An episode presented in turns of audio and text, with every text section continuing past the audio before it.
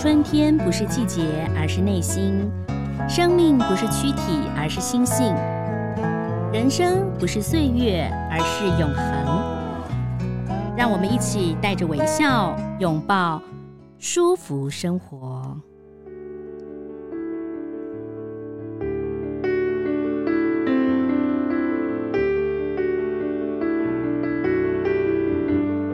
舒服生活很高兴为大家邀请到呢，最近推出了一本书，叫《原子习惯的实践之旅》，很高兴邀请到宋怡慧老师。老师你好，家庭还有听众朋友大家好。哎，其实啊，我每次跟老师啊，老师每次出书，我都说，要是我念书的时候有像你这样的一个历史老师，我的历史一定非常好啊。我最近还真。跟听众朋友分享过，说，嗯，有一阵子我的历史老师很会说故事，所以我好喜欢历史。那后来中间换了一个老师，但我自己也不用功，所以我从东晋开始到隋唐五代、北宋那一段，哇，很复杂的那一段历史，我完全就无解。那段历史真的还蛮丰富的，因为它是呃进入一个比较混乱的魏晋南北朝时期，然后又进入一个非常的繁荣又非常的呃让所有外国人很羡慕的大唐时代，然后又到了一个嗯非常非常的就是讲究文人气质、嗯、文人政治的一个宋代，而且宋代是一个超幸福的欢乐颂，因为他们真的开始改良了很多的。呃，科技呀、啊，印刷术啊，然后就开始在文教上面有很大的跃迁呢。而且你知道，我们的夜市快炒一百，也是因为宋代改革了那个呃，就是烹烹调的这些器具，你才有办法有。对啊，你不觉得很多、啊、呃西方人对西方人没有爆炒快炒的这种对，对。这种呃历史哎、欸，可是宋代以后我们就有哎、欸，因为有夜市嘛，夜市生活，嗯、所以你看宋代的确是带来我、呃、我们的生活里面很多不一样的美的感受。对啊，觉得。可是，在我们那个年代念宋朝，就觉得宋朝是比较弱的地方，呃，就是比较弱嘛啊、哦。我们大概都是看这个朝代谁强谁弱，但是呢，有老师来解说的话，哇，那个整个古。代的人就鲜明的在我们这个呃呃眼前了啊。那老师最近出了一本书，其实跟历史无关，叫做呃一会老师原子习惯的实践之旅。这完全跟历史无关，嗯，说起来无关，但是还是有一些关系，对不对？没错，还是有一些关系，嗯，因为我觉得。譬如说，像学习，如果可以用原子习惯的方式，嗯、孩子们会喜欢学习。哎，还有建立很多的一种人生价值。嗯、如果是先从身份认同开始，其实很多的行为，他的这个呃，从从事这些新行为的建立，也不会太痛苦。嗯对。对，对，但是我们今天既然在舒服生活，在我们的人间福报的 podcast，我们就要来谈谈，哎，哪一些在历史上头的一些名人，嗯、甚至帝王，他们跟佛教或者是说跟这个禅哈比较有关联的，老师可以跟我们来聊一聊吗？哎，我其实非常非常喜欢唐代耶，嗯、因为我觉得唐代呢，刚好呢，它经历了一个呃变动很大的魏晋时代，嗯、魏晋南北朝。可是你知道，魏晋南北朝啊，却是艺术文化最奔放的时候，因为那那段时间大家都在战乱之中，然后朝不保夕，对，所以美的美的追求，生命短暂、及时行乐的那种生活模式，嗯、反而奠基了整个大唐。变成一个非常能够去开花结果的沃土，所以你看唐诗，嗯，唐诗变成了一个非常让大家完全完全非常的这个呃，只要有唐朝就会有这个诗的创作，嗯、而且它嗯有这个呃绝句有律诗，竟然在二十个字、四十个字、二十八个字、五十六个字，可以去描描一个借景抒怀、借事抒情这样子一个非常。厉害的一种文体，所以这个时候唐代也加入了佛教，嗯、因为这是一个外来的宗教嘛。那当时呢，其实，在唐朝更奔放的就是经历了魏晋，然后梁武帝他非常的信仰佛教，嗯、所以他呃开始会感受到说，我们对于一个外来宗教本来我们是排斥的，嗯、因为我们本来就有道教，嗯，对我们本来就有这个。自己的民间信仰是是，是。对，然后再加上读书人是不可以怪力乱神，所以你看那个士大夫的经那个士大夫对于这个怪力乱神这个这个说法呢，他是捍卫的很很强烈。所以你看，唐代佛教开始兴盛之后，到了中唐，韩愈呢宁愿死也要去跟唐宪宗说，建迎佛骨表。哦，不可以，绝对不可以再做这件事，因为他是用一个士大夫的身份去对抗了一个呃外来的宗教信仰这样的一个概念。所以呃，唐朝呢这两位皇帝其实对于佛教的贡献很大，就是他们让一个嗯看起来很多人都会觉得陌生，或者是会觉得哎，这是我们适合的吗？的一个宗教信仰，它让它变成一个普罗大众都觉得呃可以在生活中大家都能够慢的去接受，而且呢可以平衡儒儒教、道教、佛教，让它变成了一个呃三个很重要的系统，然后不断的在。呃，宋代、明清甚至是现代，形成了一个很大片。你不觉得台湾也是这样吗？对，呃，有读书人的系统，然后也有这个道教的系统，也有佛教人，他们互相相融，而且没有什么排斥感，嗯、也没有对立呀、啊。嗯，所以这个就是唐朝他呃这个两个皇帝所带来的后面。带给我们很多平衡感，跟他们怎样大力的提倡，而让人民对于这个外来宗教感觉他好像是一个跟我们很亲近，而且呢完全没有违和感的一个很重要的两个很有贡献的皇帝。嗯、我们等一下可以来谈一谈，然后还有一个厉害的，嗯嗯，师佛王维这样哈。对，哎、欸，所以其实从唐代开始，你看我们也受了很多佛教的影响，对不对？就是其实有时候我们的人生观、嗯、我们的价值观，甚至很多人说话。的这个就莫就是很就是非常受到宗教的影响，我觉得很多人都是这样子啊，就是已经内化到我们的行为当中了啊。嗯、不过老师您刚刚讲到嘛，像是你要讲到王维，对不对啊？那也也要跟大家待会儿来谈谈唐太宗，先来谈谈王维好了啊。王维呢，嗯、呃，他不是皇帝，但是呢，王维呢，他其实还是蛮有一些慈悲的心，对不对？因为他有一个信仰佛教的母亲，嗯，然后王伟又非常的有佛。佛性又非常的有佛根，嗯、但他这一生就很像在呃人间历练了很多不同时期，所以你看王维的诗早期啊，嗯、他就是一个士大夫精神，嗯、所以他会写官列，嗯、他会希望呢能够入世，他能够改变这个世界，他够可以让皇帝所用。嗯、可是后来他遇到了黄狮子事件，嗯、就是在那个呃，他本来是一个非常非常受到欢迎的一个新锐的一个年轻人，所以大。大家只要跟王维当朋友，就会觉得自己好像走路有风，嗯、所以他受到公主们、皇帝们还有王公贵族们的喜欢。嗯，嗯，但也就是年轻嘛，然后你又才华洋溢，然后他又是美男子，嗯、就是在唐朝里面，他又是算前三名，英俊潇洒，然后又非常有 才华，哦、真的。然后他又有点道德的洁癖，嗯、所以他交朋友你会发现，他跟李白同年，可是他从来没有跟李白有任何诗作的这种应酬。然后也没有在诗作提过李白，嗯、他有选择性的人生交朋友，是不是？对哦，对对对，就像我们两个就是谈得来。嗯、那那像呃赵婷姐姐可能跟更多人就更谈得来，可能我就会比较有社交障碍，可能我就会比较小众这样。嗯、所以他就是一个呃，对于自己交朋友，他也有他自己的一个原则跟洁癖。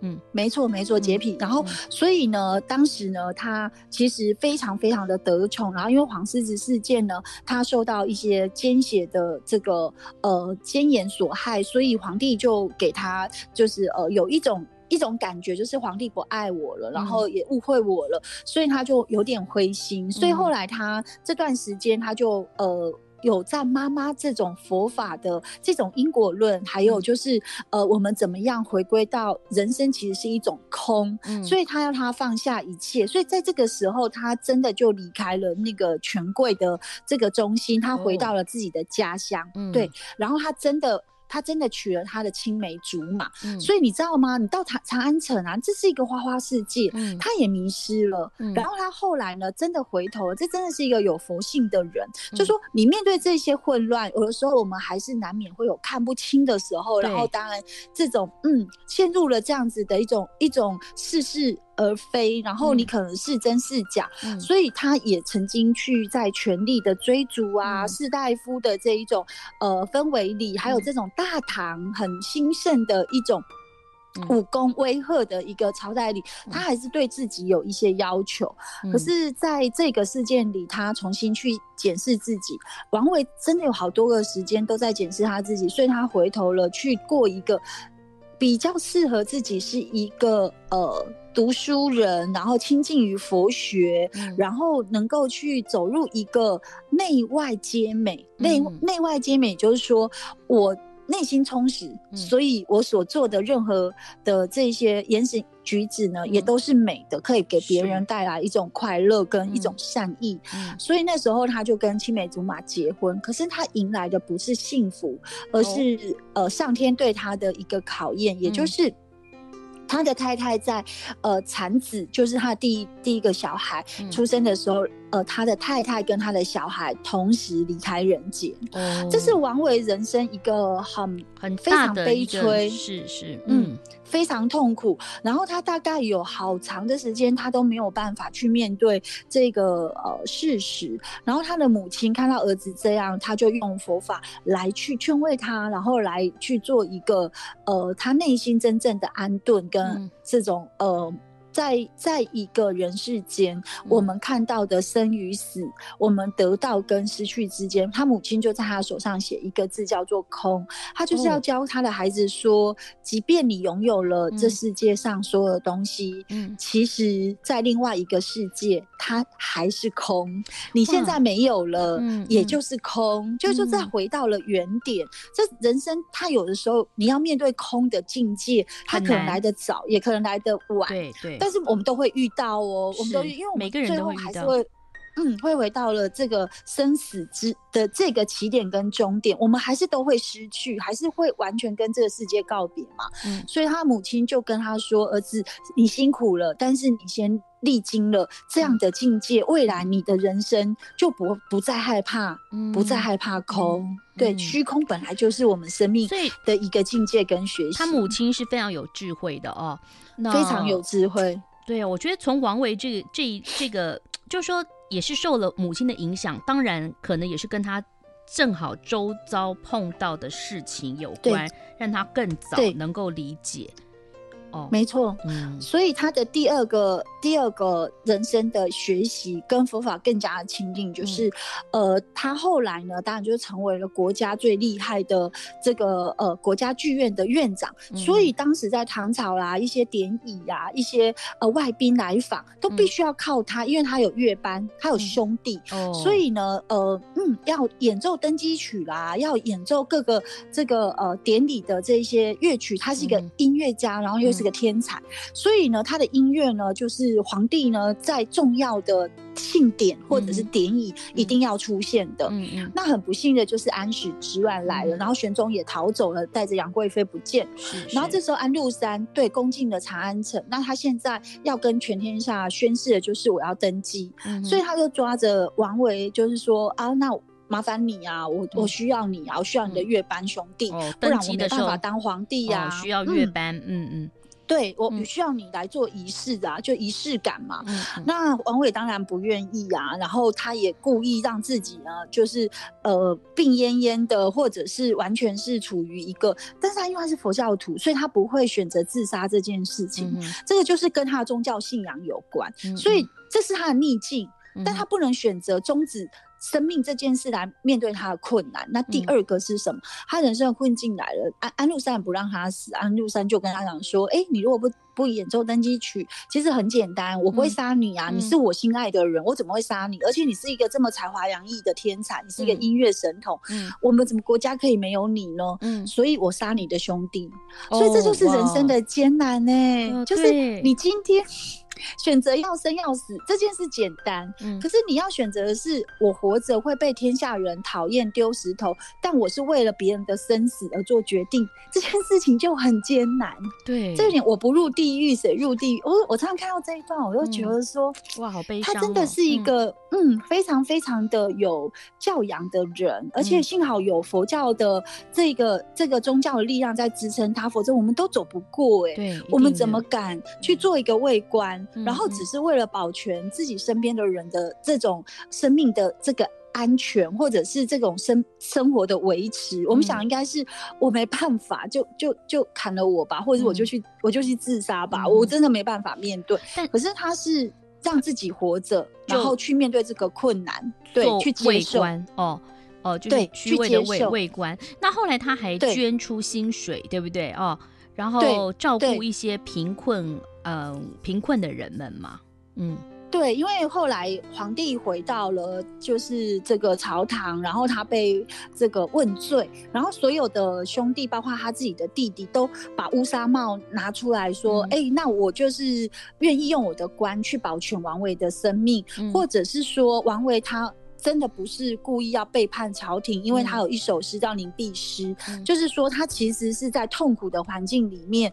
不、嗯、因为他的个人信仰问题，因为他个人的生活价值问题，所以他没有选择的是自杀这件事来殉国，嗯，反而是用另外一种方式来回报国家，等待国军的回归朝。嗯，所以。嗯，所以这件事情就就是呃，让皇帝原谅了他。可是王维就说，他可能真的没有办法再继续在朝堂上跟他自己的呃这一些完全没有做过尉官的这些好朋友们站在同一个地方议论政事。嗯，所以后来他就归隐了。嗯，那归隐到一段时间之后，他做出一个选择，就是他捐出了他在辋川的别墅，然后当做寺院，嗯，也就是呃，他把所有东西全部捐出来，在他。哎、欸，他真的很厉害，他可能知道说自己的生命已经要慢慢走到终点，嗯，所以他是慢慢捐，他得到的所有东西，嗯，他都有一个一个时间点这样把它捐出来，嗯，所以他先捐薪水，然后再捐土地，嗯，然后再把他所有所有得到的这些赏赐，嗯，一样不剩，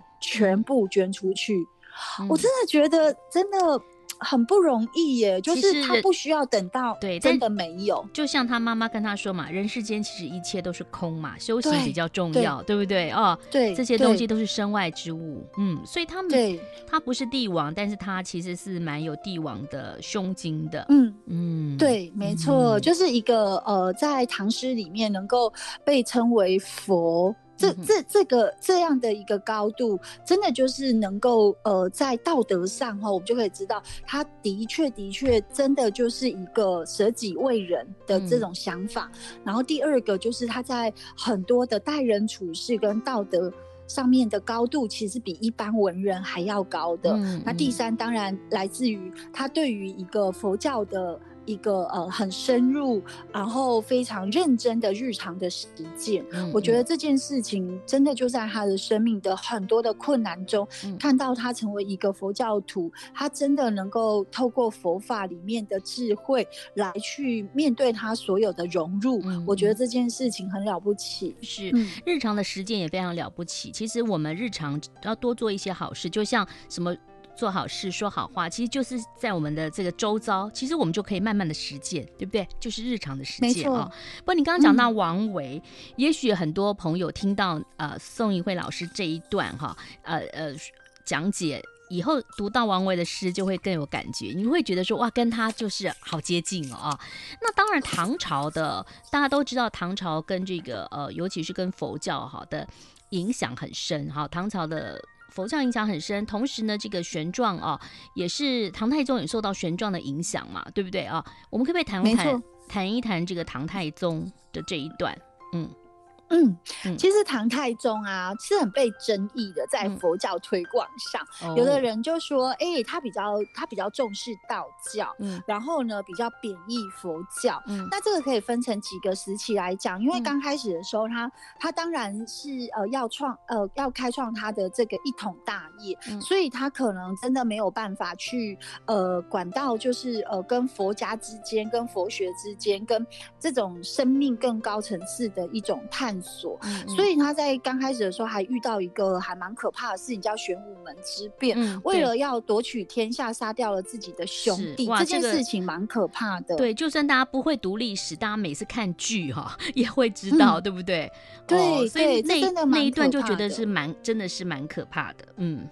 对，就是说他在历史上真的是很稀有又聪明的明君，嗯，而且你知道他叫天可汗，天可汗就是文治武功成就恢恢辉煌。嗯、所以一个人要被天称为天可汗，能够一统天下，这真的很不容易，就是强国思维。嗯，所以最作为一个最高的领导阶层，嗯，那其实他的手下都是儒儒教徒，都是这些读书人。嗯，然后再来就是他们礼堂本来就很信仰道啊，嗯、道道道家啊，求染客传，你们都可以知道说，其实民间就是在拱李世民嘛。嗯、所以对对他来说，其实他。他在早期的时候，他的个性就是为了要成功，他可以亲手杀掉几千人命而不手软。嗯，然后在争夺地位的时候，他可以很多的杀戮之业，这个业障真的很重。对，所以他其实表面上看起来他什么都不怕，其实他夜深人静什么都怕。嗯，他连睡眠都有障碍，所以这个。这个背景刚好就来到了一个很重要的人，叫玄奘。嗯、那如果你有看《西游记》，当然就就很理解啦。嗯、就是呃，这个神怪小说其实就以这个为一个背景，嗯、所以到当时呢，其实玄奘呢。很像是这个呃唐太宗中晚年的心灵智商师，嗯，嗯，所以其实刚开始的时候啊，呃，唐太宗对他还是有一点防备，嗯，因为他会觉得说，哎，一个呃外来宗教，然后要传法易经，嗯，到底他跟他会合得来吗？嗯，然后后来呃唐太宗后来真的就是跟玄奘成为最好的朋友，是因为玄奘非常非常的肯定他说他是一个明君，嗯。他是一个很棒的救世主的一个概念，嗯、但人生有因果，嗯、所以他有去安顿他的，就是说，呃，他没有兴趣。其实他很多次都邀请他来当官，嗯、然后来邀请他来来呃从事政治活动。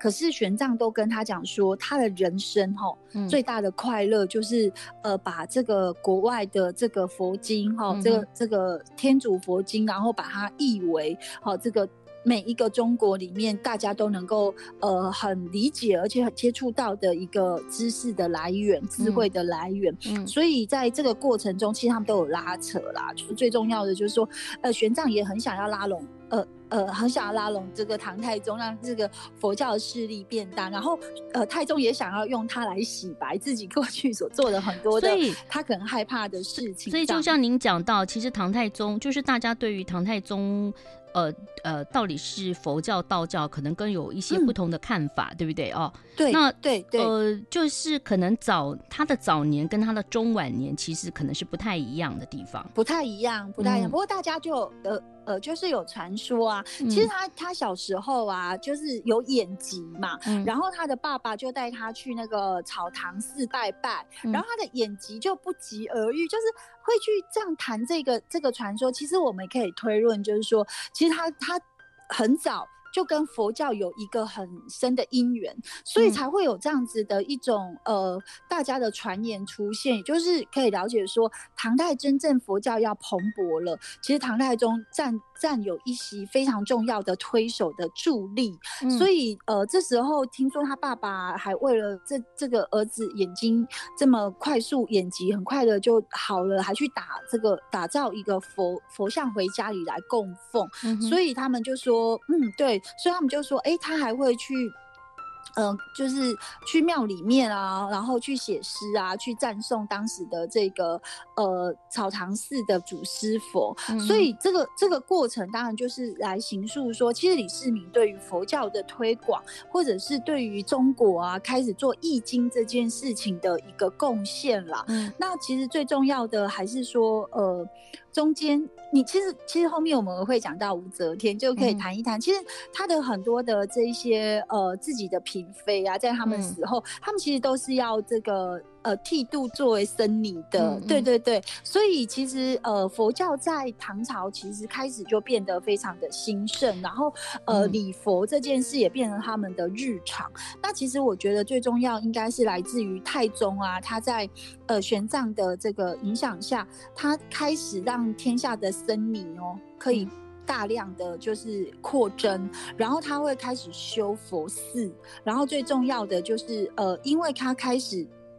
他开始信仰这个佛教之后，他开始不打仗，嗯，他开始会去思考说，对，他做了这么多的的这个呃宗教仪式，这个佛教仪式，其实最重要的还是心里要人命，然后对于人命这件事、人命关天这件事，要格外的这个呃在意。所以其实他跟玄奘交往之后，你可以发现他的杀戮、他的这种征战的一些呃思维，开始慢慢的就。比较没有像早期的时候，会让你感觉到说他这种野心根本没有，眼中没有别人，嗯、只有他的权利，其实是有一点不太一样了。嗯、所以到后期的时候，呃，我们我们可以看到，就是他做了一个很好的一个示范，就是贞观之治，嗯、让呃玄宗呢也呃这个呃应该是说呃让唐太宗也让这个玄奘呢。嗯跟他之间呢的一个呃，因为他们的关系，然后开始慢慢的就是呃，在佛学的推广上，在这个整体的唐朝。呃，很多读书人也开始信仰佛教，就像我们刚刚讲的王维，也就是大家没有这么排斥说，哎、嗯欸，除了读书人的这个呃四书五经之外，然后我们读佛经这件事情，好像是一件呃不对的事情。大部分的人就开始呢，也会呃，因为太宗非常礼遇玄奘，嗯、然后有相见恨晚这样子的一种一种呃。情怀大概在贞观、嗯、开始了，贞观十九年的时候嘛，对不对？就是从后面开始哈，就是对。呃就可以看到，就说哦，因为上面会影响到百姓嘛，所以百姓对于就佛教就会更亲近了，他就公开的提倡了佛教，嗯。没错，没错，而且他又开始呢大量的译经，嗯、所以这个经文的一个在民间的推广跟转译之后，呃，就会让很多的呃百姓开始去接触到这一些呃佛学里面的一些智慧，还有这些因果论，也会让呃人民们开始去检视自己所作所为，嗯嗯、开始有这一种呃轮回观，嗯、开始会有这一些嗯有因必有果，就就是在天下太平的时候啊，你会发现人民对于自己的善意跟要求，嗯、也会因为他接触了佛法之后，他开始会有一个内在的高道德标准，会开始在自己的生活去做落实。嗯嗯，不过刚刚讲到了这个。呃，贞观贞观之治后头就来就来谈谈武则天了，对不对啊？那个呃，其实武则天呢，呃，我们如果看剧，我们对历史不太了解，我们就说她是女皇帝嘛，哦，那但是我们有看有一些戏剧，我们也知道说女呃武则天也曾经出家过，短期的有出家过哦。那听说她小时候还当过这个呃小沙弥尼，是不是？哦，沙弥尼，啊，因为她的。对，因为他的爸爸妈妈就是非常的这个呃信仰佛教，然后就会觉得说这样对他是一种祝福，而且是最好的事情。嗯，所以我们的这个呃。真的是空前绝后的女皇帝，也是唯一女性皇帝哦。嗯、她真的就是跟呃佛法的这个因缘也是非常的深厚，嗯嗯，所以你会发现说，呃，她到感业寺维尼之后，其实李治就把她接回去了嘛。嗯、而且在所有的争宠的这个斗争里，她其实就非常机智的变成了皇后，然后接着就变成了皇帝。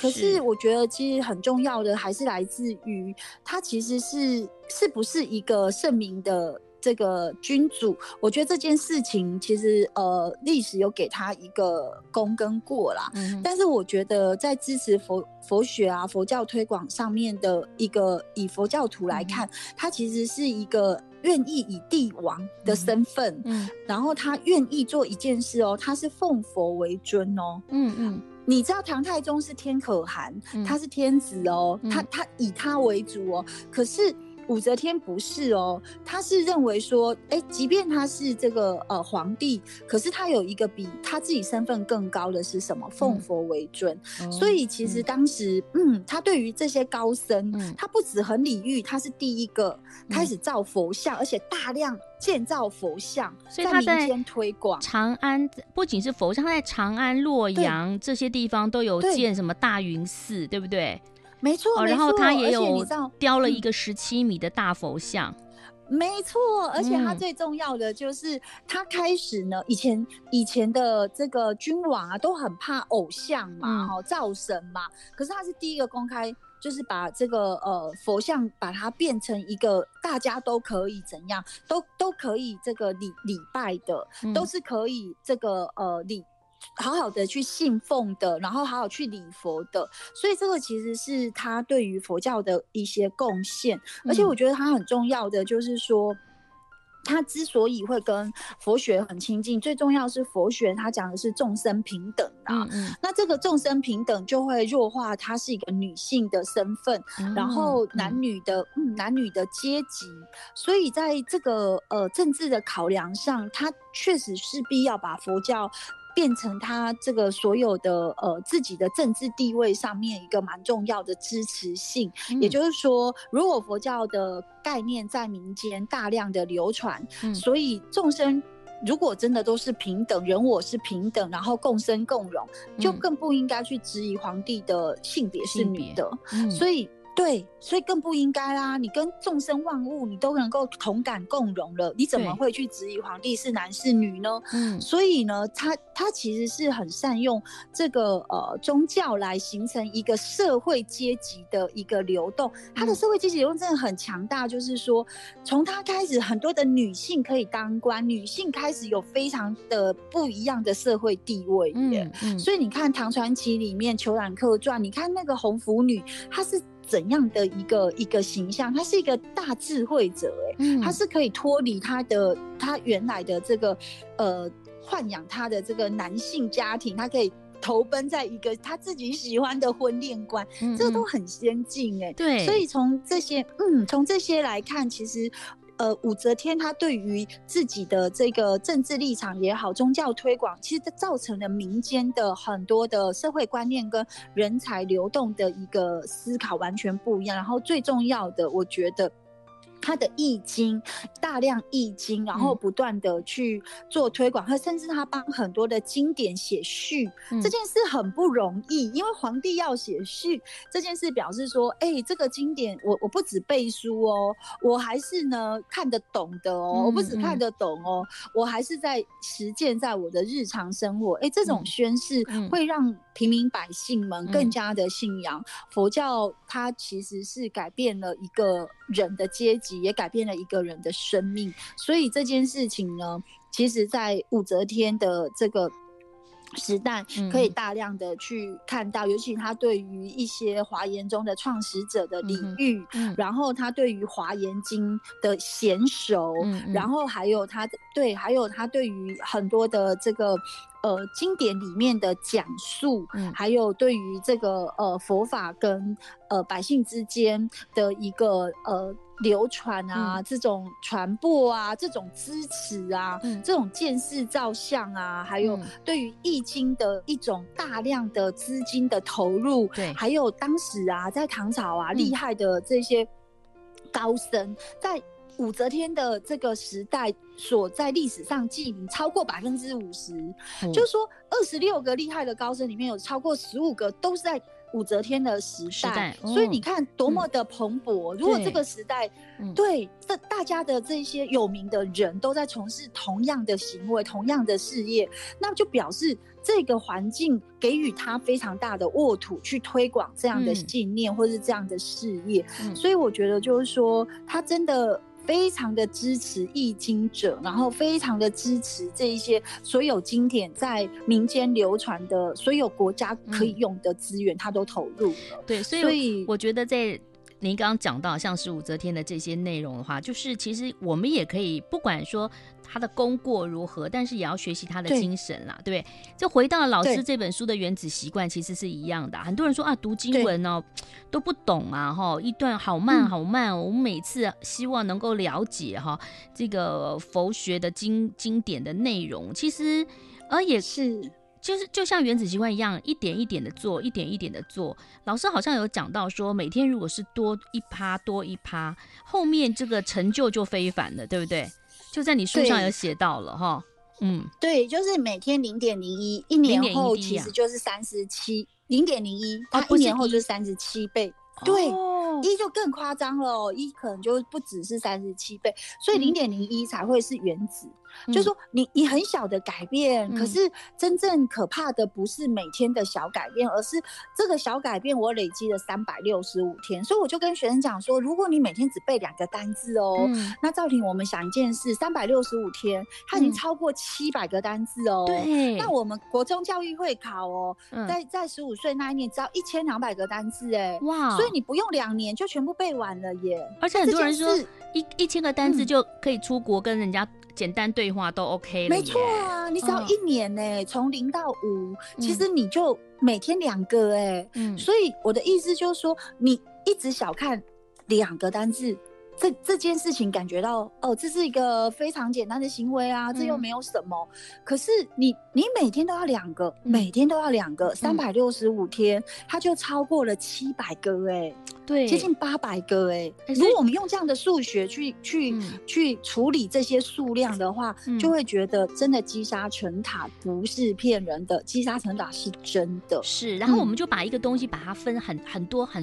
呃很小块很小块嘛，你一天一小块，一天一小块，就会慢慢的就会看到成绩了，对不对？对，所以，我们看到这些君王啊，哦、或者是像王维啊，嗯、其实他们每天也都是做一点点、一点点的改变。嗯、所以我我觉得其实很感动的，就是说，像太宗他最后呢，他让一个外来的宗教，其实你看哦，嗯、我们很多的这个外来宗教，嗯、他要呃传入我们一个比较封闭的，譬如说台湾好了，或是中国好了，嗯、他其实都有非常多人的反抗。嗯、可是你看佛学、佛教，他就没有。所以在唐朝的这几位很重要的读书人跟这些皇帝的大力的这种支持跟推广，并且他是慢慢渗入民间，你知道吗？嗯、就是让这样的一个嗯，让这样子的一个日常，让人民不觉得说，哎、欸，这个好像是一个会会是一个外来宗教，或者是跟我的生活有什么违和感。所以在在武则天的这个呃范围，他的这个呃。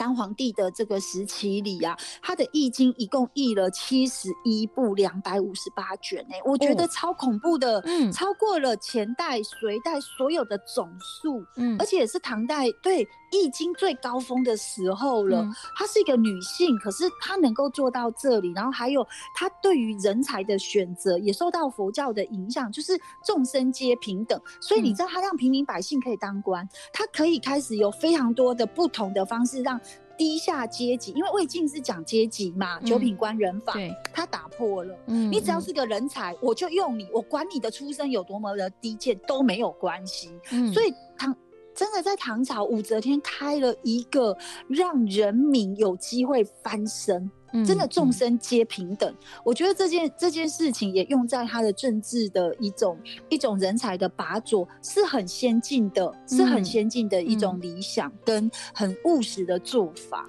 所以玄奘大师其实对于呃政治上他不管啦，他基本上呢就是说不断的就是呃宣扬佛法，然后翻译经典哈、哦，所以呢他也是深受礼遇，他就是要完成他。坚持完成易经的大业就对了。嗯，对，他其实真真心来说，我觉得，呃，他的确是一个呃，给唐太宗生命的后期啦。我讲真心话，嗯、很大安顿的一个非常好的朋友。嗯、也就是说，他。他用佛佛学来告诉他，其实放下屠刀，立地成佛。不管我们过去做了哪些，嗯、只要我们从此生此刻，我们可以开始去觉醒，开始去做一些努力。嗯、其实对我们的呃整，对我们整整个我们在我们自己的生生命里，我们的因果论，我们的生死观，都会受到很大很大的不同的影响。所以唐太宗到后期的时候，我觉得其实玄奘的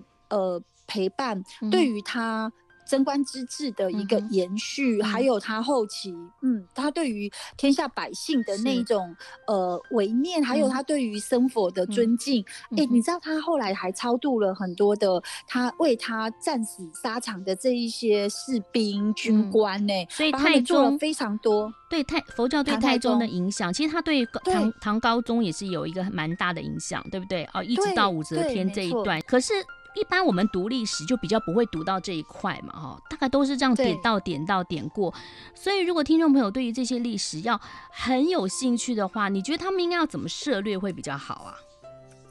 呃，我觉得其实呃，不管是文学啊，过去的文学、古典文学，或者是历史，我觉得我们要做一个转译者。嗯、我们其实也是在，好像在解经的概念。我真的是这样讲，嗯、就是说，呃，它不是无字天书，然后它也不是很高深的，呃，要让学生觉得它是很困难的知识。如果我们今天认真来说好了，嗯、我常常都跟学生讲，嗯、白居易的厉害在哪里？嗯、白居易厉害是得了诺贝尔文学奖之后，嗯、他是拿着他的作品去菜市场问这一些卖菜的这些呃阿公阿嬷们说：“哎、欸，你觉得我今天做出来的歌？”你们听得懂吗？你们了解吗？嗯，那才是真心喜欢文学的人，因为他没有把文学当做他是一个知识分子才能拥有的东西，他觉得老妪能解，这么好的文学。连市井小民都要拥有，这就是一个很高级的一种知识分子的胸怀。对就是好的东西，我一定要给所有的人一起享有。嗯、但是